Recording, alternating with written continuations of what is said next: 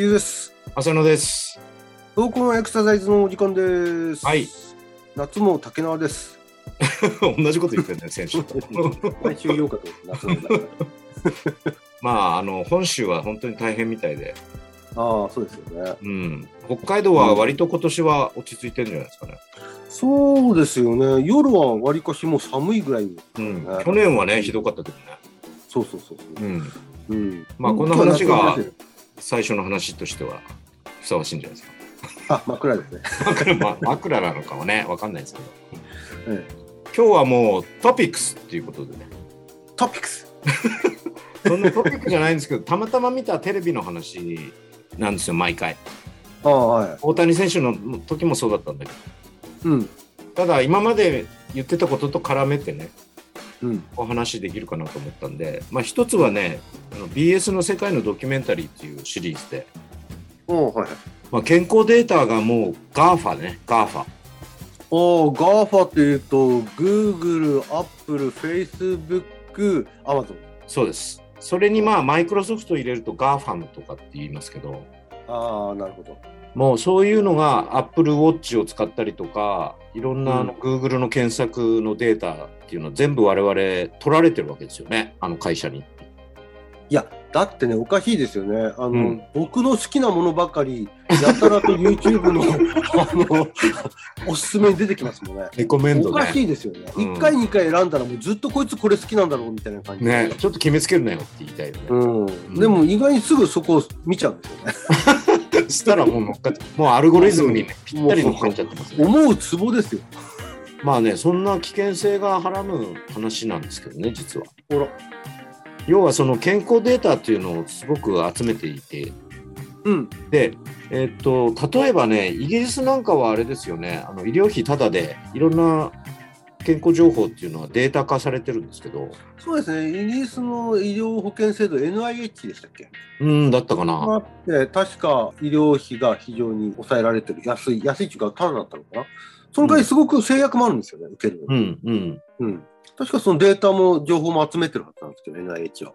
ただね、そのデータが膨大すぎて、これをどう処理していいもんかっていう時に、そういうのをお得意とするのがさっき言った GAFA なんですよね。なるほど。集めるだけ集めたんだけど、みたいな。当然、あの、そうそうそう、分析する見方とか、あと、Google なんかは AI なんかも開発してますよね。まあもちろん、どの企業も開発してるんですけどね、GAFA。うん。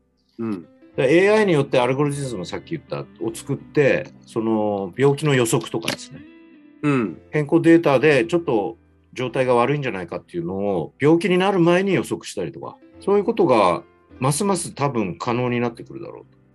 まあ、確かにね、データがこうデジタル化し、かつクラウド化してる時代ですから、もうん。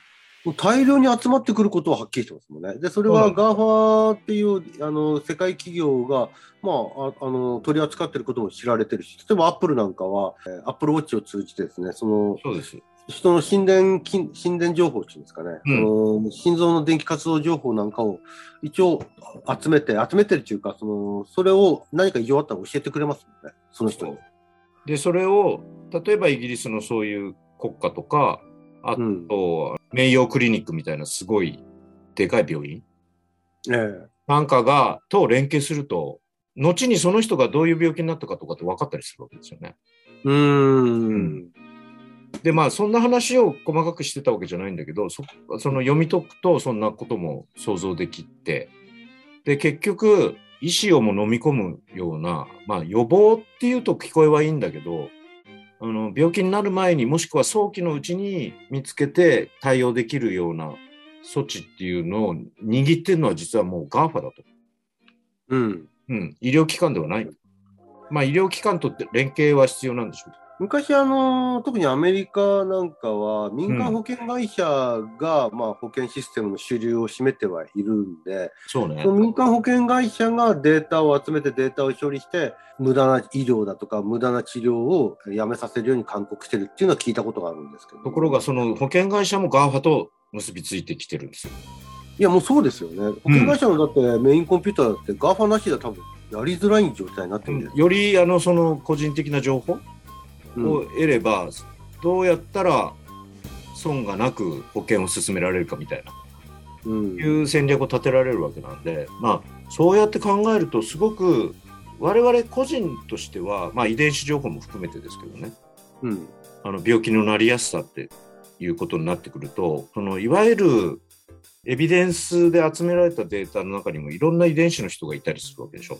ええそこまで細かくは見てないと思うので、だからどうしてもこう誤差が出てくると思うんですよね。うんだけど遺伝子情報でこう正確に突き詰めていくとかなりの確率でこういう病気になりやすいとかそういう兆候が出てるとかっていうことが分かってきたりさっき出たような膨大なデータ、ビッグデータを集めると思いもしないことが予測できたりするんですよね。うん今までの定説として医学の中で言われてたことが必ずしも正しくない場合も出てくるわけですよ。だからそういう面ではすごい発達していくんだけどやっぱり引っかかるのが個人のそういう全てのプライベートな情報を一企業に握られてるっていうところにちょっと危機があるんじゃないかっていうそんなような警鐘も鳴らす番組だったんですけどね。うんだけどね、見てると、ああなってくると、病院の形態とか医師の立場とか、まあ、我々、いわゆるコーメディカルと言われてる人たちも含めて、こう、どんな風な立ち位置になってくるのかなっていうのは、ちょっとね、こう、先が見えるようで見えないというか、そんな感じをね、受けたっていうだけの話なんですけどね。なるほど。うん。近未来の何か感じでもあり、もうもはやそうなってるっていう感じもでもあり、がなんか、あのー明と暗を感じる話ですよね。そうですね。ただね、うんそれを運動機能とかそういうのに生かしていけば、我々もまた違う戦略とか、いわゆる道具っていうんですか、を手にできる可能性もあるような気もちょっとしたりして。ほうというのは？いや、いわゆるその対面的に1対1でやって、そのケースとしてやっていくっていうことも大事だと思うんですけどね。エビデンスでこう見るだけじゃなくて。